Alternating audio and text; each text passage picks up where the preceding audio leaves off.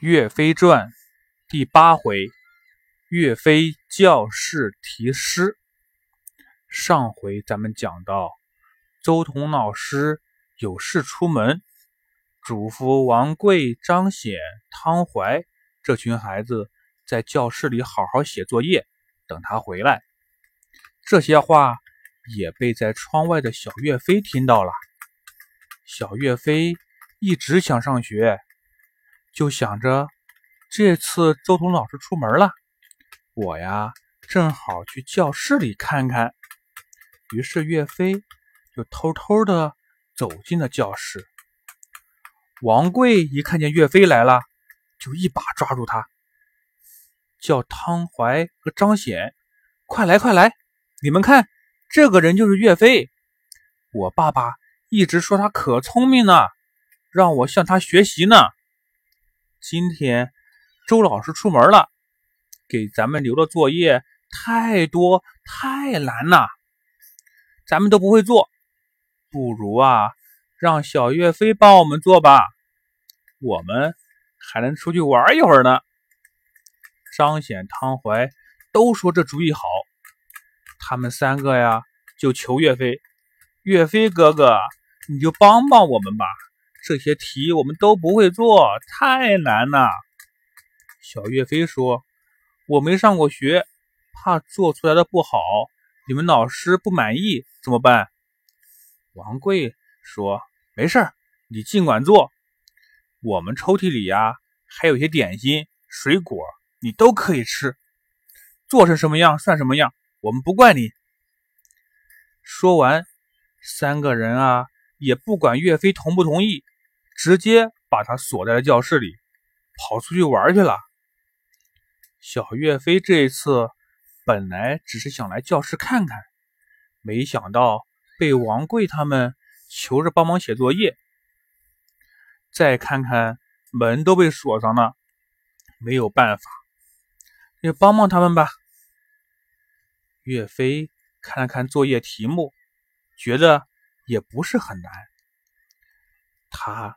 走到王贵他们的桌子跟前儿，把他们以前的作业拿起来又看了看，按照他们三个人平时写作业的习惯，不一会儿就帮他们把作业做完了。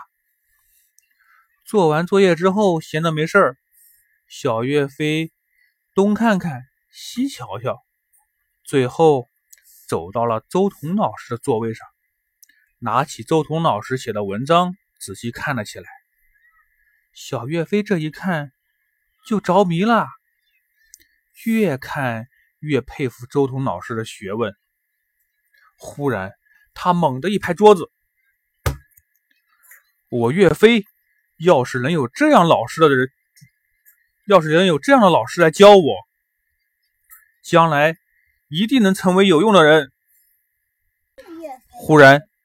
小岳飞猛地一拍桌子：“我岳飞要是能有这样的老师来教我，将来一定能成为有用的人。”可是他又想起自己没钱上学，心里难过，站起身来，拿起笔，站在自己的小板凳上，在墙壁上写下了一首诗：“投笔由来现虎头。”须教谈笑觅封侯，胸中浩气凌霄汉，腰下清平射斗流。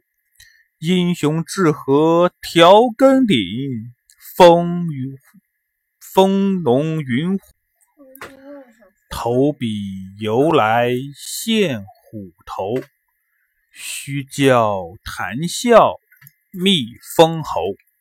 胸中浩气凌霄汉，腰下清平射斗流。英雄自合调更鼎，云龙风虎自相投。功名未遂难而志，意在时人笑必求。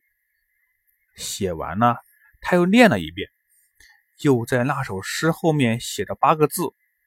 麒麟幼童岳飞偶题，也就是说，这首诗是七岁的小朋友岳飞写的。